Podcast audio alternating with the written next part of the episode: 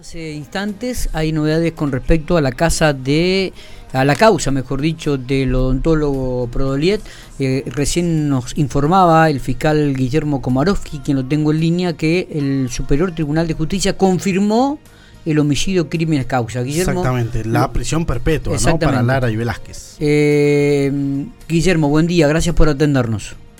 ¿Qué tal? Buen día, Miguel. Buen día a los oyentes. ¿Cómo va? Bueno, eh, ¿salió recién esta información?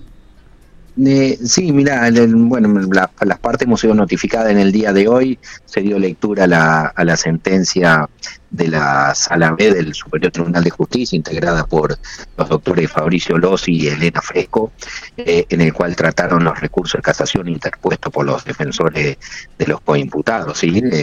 Claudio Lara y Ezequiel Alexis Manuel Velázquez, perdón, eh, bueno, resolvió desestimar ambos recursos, sí, los abrió, los trató, pero los desestimó, eh, bueno, en principio manteniendo la, la calificación jurídica que venía proponiendo Fiscalía desde el inicio, que se trataba de un homicidio crímenes causa y que la única pena posible es la, es la de prisión perpetua.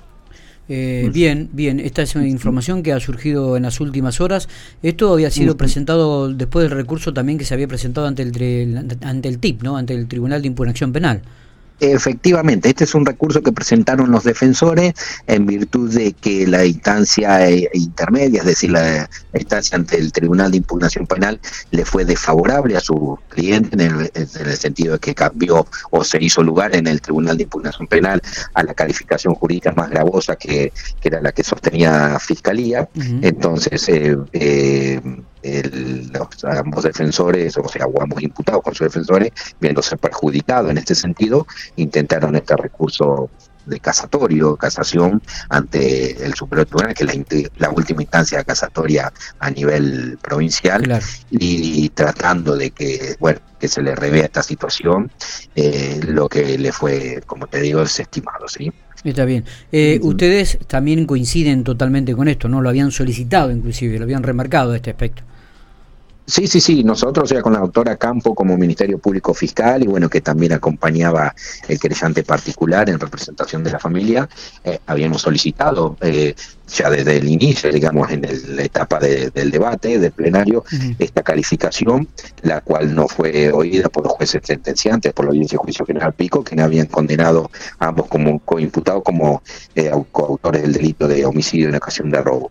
Ante esta situación, con la doctora Campo impugnamos, fuimos al Tribunal de Impugnación Penal solicitando que la calificación debía ser la de homicidio, crímenes causa y que la pena no debía ser de 25 años como le habían impuesto, sino la de prisión perpetua. Eh, bueno, en primera instancia o la sala del, del Tribunal de Impugnación hizo lugar al pedido de fiscalía y se trató un nuevo recurso ante la sala B que mantuvo este pedido, esta, esta decisión inicial de, de la sala precedente. ante eso, sí, perdón, ante eso los defensores intentaron eh, ir a casación ante el Superior Tribunal, en la última instancia que le quedaba a nivel local, y bueno, y le fue desestimado. ¿Crees que puede, ¿Crees que puede seguir algún camino a nivel nacional esta causa? Sí, sí, obviamente como todas las personas condenadas y, más por el monto que prevé este tipo de, de, condenas, sí, eh, tienen el recurso eh, primero extraordinario federal y si no eh, la queja ante ambos recursos ante la Corte Suprema de Justicia de la Nación. Está, está, perfecto. Guille, gracias por estos minutos. ¿eh? No, de nada. Buen día, Miguel. Buenos días.